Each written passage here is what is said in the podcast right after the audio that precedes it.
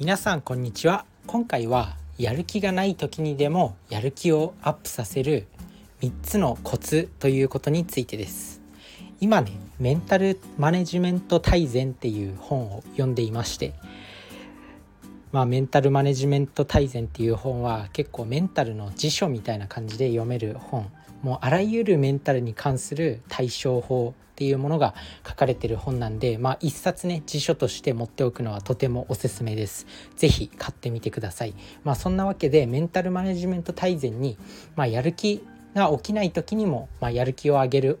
やる気を維持するそういった方法が書かれているんです。まあその中からね3つ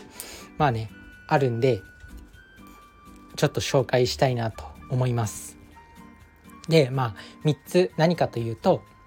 まず感謝を意識する。あとは習慣。2つ目が習慣。1つ目が感謝を意識する。2つ目が習慣。で3つ目がアイデンティティを考える。ちょっと難しいことかもしれないんですけど、まあ、それぞれ解説していきたいと思います。まあ、一般的にねなんかやる気を上げるっていうと、まあ、モチベーションをアップさせる動画を見るとかなんかこう頑張ってる人の映像を見るとかそういったことが挙げられるんですけど、まあ、それも間違いではないんですけど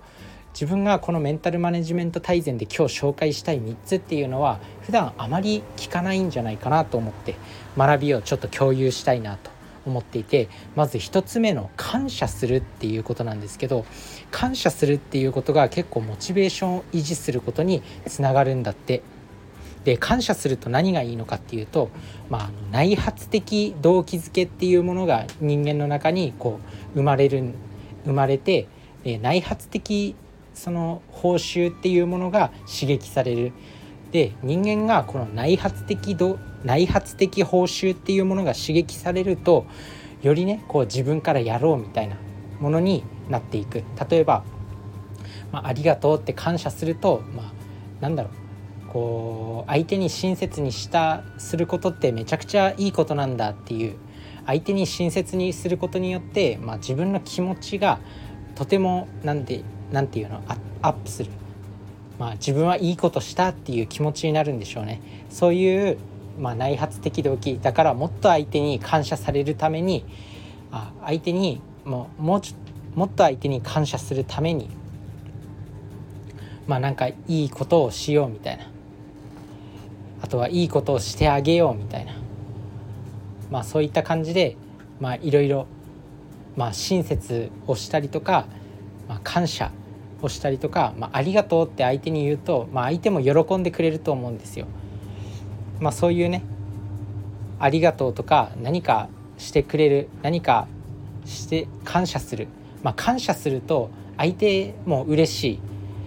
まあ、感謝すると相手が嬉しいじゃないですか。それで、まあ、あの人あの人にいろいろ手伝ってあげるとありがとうって言ってもらえるからみたいな感じで、まあ、あの人はありがとうってめちゃくちゃ感謝してくれるからって言ってよりどんどん多くの人が、まあ、手伝ってくれたりする、まあ、そんな感じでいろんな内発的な動機が刺激されて内発的な報酬が刺激されてどんどんやる気が高まっていく、まあ、これね、まあ、一般的なやる気を上げる方法の本まあいろいろ自分もモチベーションアップの本とか読んできたんですけど、まあ、感謝するっていうことがモチベーションアップにつながるんだなと思って、まあ、ちょっと驚きだったんで今回紹介しました。是非感謝してみてください。おすすめは、まあ、毎日ねこうなんだろう日記を書いて、まあ、感謝の日記とかってあると思うんですけどそういうものを書くのがすごくシンプルでいいのかなと思います。まあ、相手のいいところを見つけるっていうのもすごく習慣として持っておくといいと思います。で2つ目2つ目が習慣ですね。でやる気。やる気がなくてもやっている行動ってやっぱ習慣なんですよ。まあ代表的なところで言うと歯磨き。で人間って脳みそが疲れたりやる気を失うとより簡単な行動をとるようになるんですよ。慣れてる行動っていうのかな。自分にとって自分にとってとても簡単な行動をとるようになる。だからまあ本当に何だろう。もう脳脳みそって行動を繰り返し繰り返し行うと、まあ、そこそこがね、まあ、道が踏み固められるっていうのかな。まあ、最初はガサガサのやぶ道だったところを、まあ、人間が何回も何回も行き来すると道ができるじゃないですか。そんな感じで脳にも同じ行動を何回も何回も繰り返すとそれに慣れてきて簡単にその行動が取れるようになってくるんですよ。なので習慣っていうものにもうその行動を落とし込んでしまう。勉強とかも習慣にしてしまう。本を読むことも習慣にしてしまう。運動することも習慣にしてしまう。それが一番いい。自分もこのポッドキャストっていうのはもう習慣になってますね。むしろやらないと気持ち悪いみたいな。そんぐらいになってます。なのでそのぐらいにするっていうことがとても重要。だから自分自身も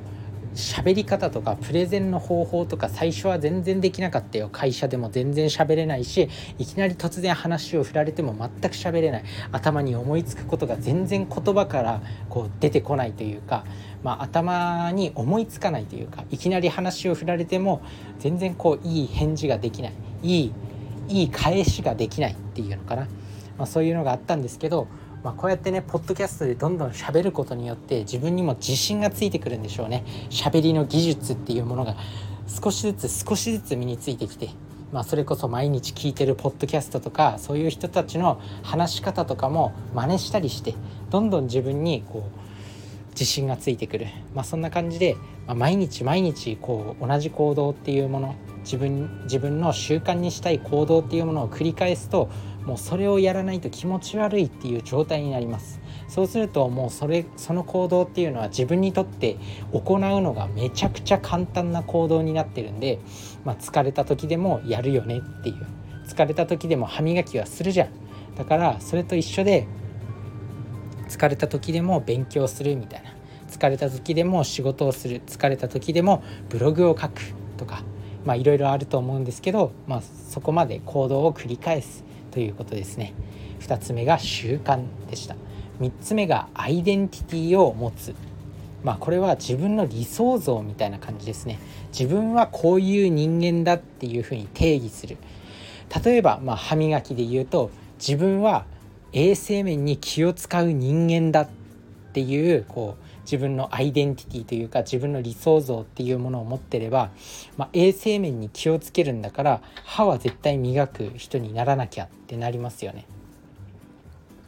まあ、お医者さんだったら人を助けてあげなきゃってなりますよね。まあ、自分自身あと管理栄養士っていう資格を持ってるんですけど管理栄養士だったら普段自分の健康管理もできなきゃダメだよねみたいなそんな感じでアイデンティティを持つ、まあ、そういっそういう自分は何々だみたいな定義を持ってるとすごく強いよ。例えば自分は努力家だって思ってると誰よりも努力しないとその理想にはなれないだろうし自分は講演家だっていうイメージを持ってれば、まあ、講演家のように振る舞う。自分は人格が高く成功してる、まあ大、大企業の起業家であり成功者だって思ったら、まあ、例えばね運動とかサボらなかったり仕事も真面目に取り組んだり勉強にも真面目に熱心に取り組んだりすると思うんですよ。まあ、そういうことだと思います。まあ、そういった理想像を持つ、まあ、経営者だったら、まあ、経営者ってどんなイメージですかね人にこう指示して自分はもう何て言うの？勉強したりとか他の他の会社の人に他の会社の社長と会食したりとか何かこう優雅なイメージというか、まあ、そういったことがあると思います。なので、まあ、経営者だったらどう振る舞うのかなとかっていうそういう思考になってくるんですよね。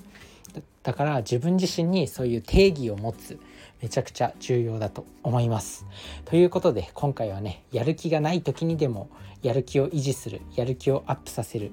まあ、やる気がない時にでも行動をできるようにする。そんな方法を3つ紹介しました。1つ目が感謝する。2つ目が習慣。3つ目が自分の理想像定義。まあ、アイデンティティを持つということでした。是非今日からすぐに実践できると思うんでやってみてください。それじゃあね、バイバーイ。